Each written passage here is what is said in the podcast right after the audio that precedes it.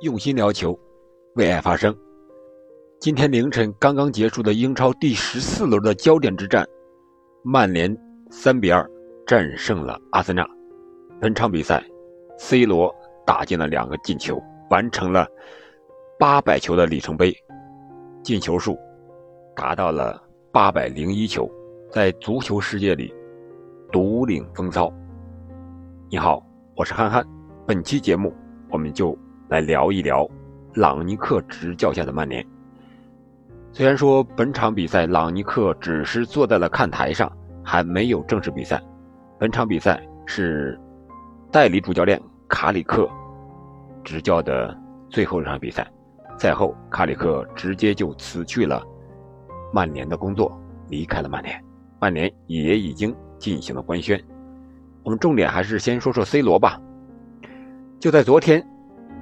更多人还在讨论，C 罗是不是手滑，点赞了黑梅西的这个球迷呢？今天，C 罗就用场上的表现回击了所有人的嘲讽和质疑。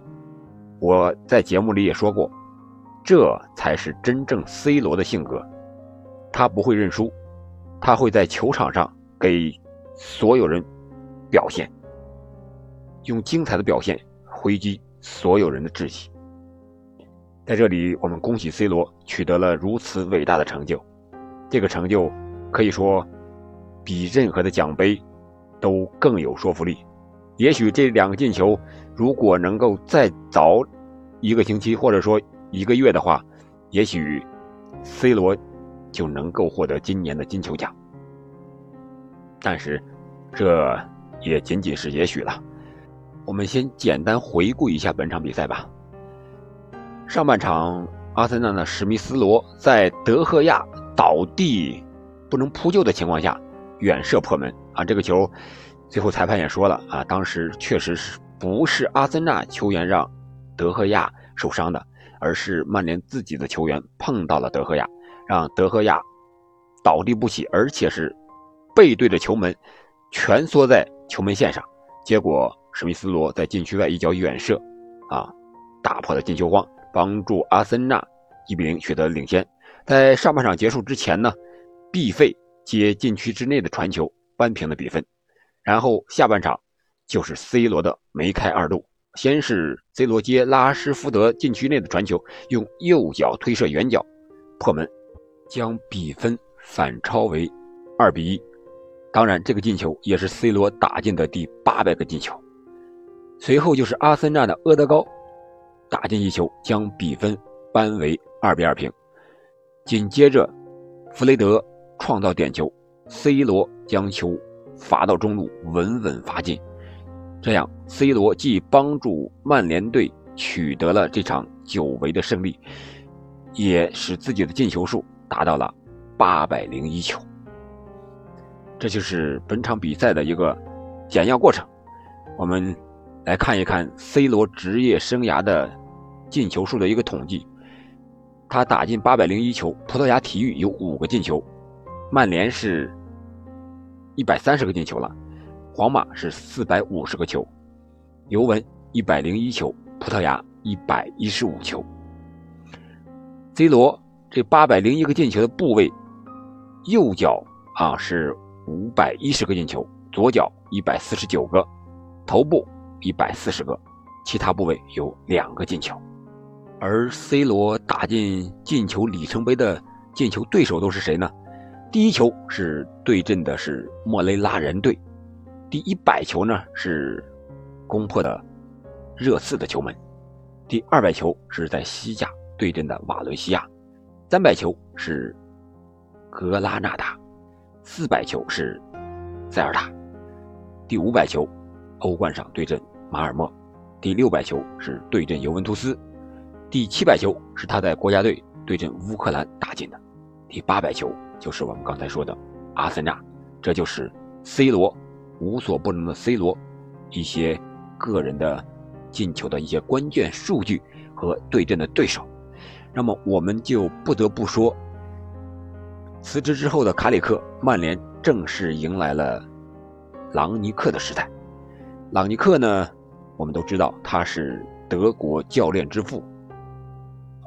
更具体一点，说是德国现代教练，就是中生代的教练之父。比如说，现在英超豪门的克洛普，还有切尔西的图赫尔，还有德甲豪门的拜仁主帅纳格尔斯曼，都曾经是和朗尼克或者共事过，或者直接就他在朗尼克的手下干过。啊，比如说图赫尔，就是朗尼克啊提拔的这个图赫尔到了青年队当主教练，然后啊他一步一步走上这个教练的岗位，成为现在非常优秀的教练。那么我们重点是说一说曼联这么看重一个 DNA 的一个俱乐部，为什么能够接受朗尼克这个转基因的工程呢？我们都知道。朗尼克和曼联可能一点关系都没有，何谈曼联的 DNA 呢？肯定是谈不上，而且他又是德国人，那么为什么曼联能够接受这样一个和 DNA 一点都不沾边的人呢？而且，朗尼克签约应该是我们都知道，先是半年的临时主教练，然后是随后的两年的顾问，可以说，曼联要靠朗尼克。达到后弗格森时代的啊一个曼联崛起的啊这样一支球队了，所以说我觉得曼联之所以能够接受朗尼克的这种转基因工程，关键还是看战绩，还是看俱乐部的成长。我们都知道，呃，朗尼克是善于建队型的一个教练。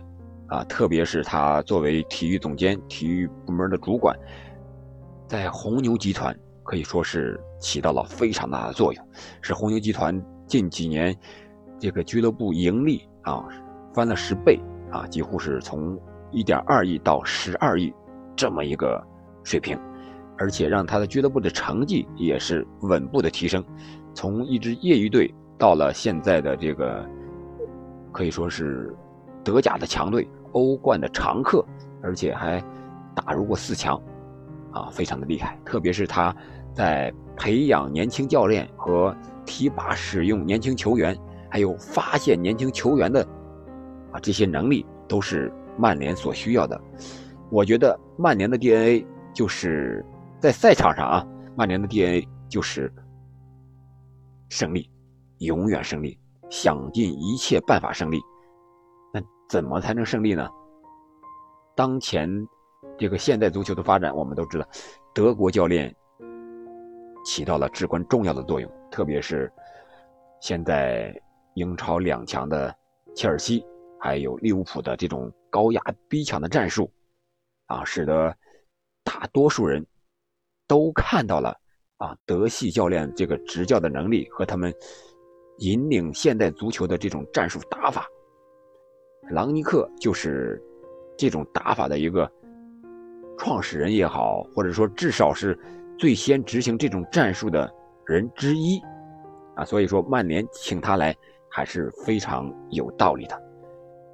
特别是他的签约合同的方式，先是半年的主教练，然后是两年的顾问，可能会给曼联带来一些颠覆性的一些做法，或者说是。后弗格森时代的成绩，需要朗尼克啊来带领曼联完成。我觉得这是曼联高层或者说是格雷泽家族看中朗尼克的一个重要原因啊。虽然朗尼克也有各方面的不足，比如说他带队没有豪门俱乐部的这个经历，如何和这些超级巨星相处是他的短板，还有他。冠军比较少，他虽然能把弱队带成强队，啊，从丙级带到乙级，从乙级带到甲级，但是他没有获得多少过，比如说联赛的冠军啊、欧冠的冠军啊，这些冠军比较少。但是人无完人，曼联看重的是他的长处，而不是他没有冠军的短处。用人之长嘛，啊，就是这个道理。本场比赛，朗尼克是坐在了看台上，看完了这场比赛，那卡里克的指挥会不会受到朗尼克的影响呢？我觉得多多少少应该会有一些。朗尼克在赛前也和这个教练组和球员有了一些见面和交流的机会，或多或少的吧，会有一些朗尼克的想法，但是这个没有任何依据啊，只是一种猜测。呃，但是本场比赛，呃，卡里克执教还是我觉得还是非常完美的，至少在比分上他是取得了胜利。虽然最后朗尼克赛后辞职了，曼联又失去了一位传奇人物。可以说，在 DNA 这个颜色上，曼联又淡了一层。但是，我觉得更大的奖，除了曼联的 DNA 是赢球，你说巴萨的、拜仁的、切尔西的、曼城的 DNA 不是赢球吗？其实，在足球的世界里，每一支俱乐部的 DNA 都是为了赢球，只是赢球的方式不一样。那么，曼联之前的这些 DNA 赢球的方式，可能不适应这个球队的发展。不适应这个时代的战术了，那就要改变，实施转基因工程。虽然转的是一些战术打法，但是我觉得这个赢球的基因根本还在。这支强队的本色，使尽一切办法赢球的这种极其强大的传统还在。也不能说朗尼克来了，曼联就失去了他以前的基因。这个转基因工程能否成功，最终还体现在球队的成绩上。我觉得这是最根本的东西，也是曼联深思熟虑之后选择朗尼克的一个重要的原因。包括我觉得福格森在里边肯定，他至少也是应该同意的。虽然他没有发声，但是我觉得福格森的在曼联的地位来说。如果福格森不点头同意的话，我觉得朗尼克应该不会这么顺利的就来到曼联。好了，关于 C 罗八百球里程碑，还有曼联的主教练朗尼克的转基因工程，我们就聊这么多。希望他在曼联能够取得成功，希望他能带领曼联能够实行曼联王朝的复兴。好的。今天我们就聊这么多。如果您喜欢我的节目，欢迎您订阅、评论并转发给其他的朋友。我们下期再见。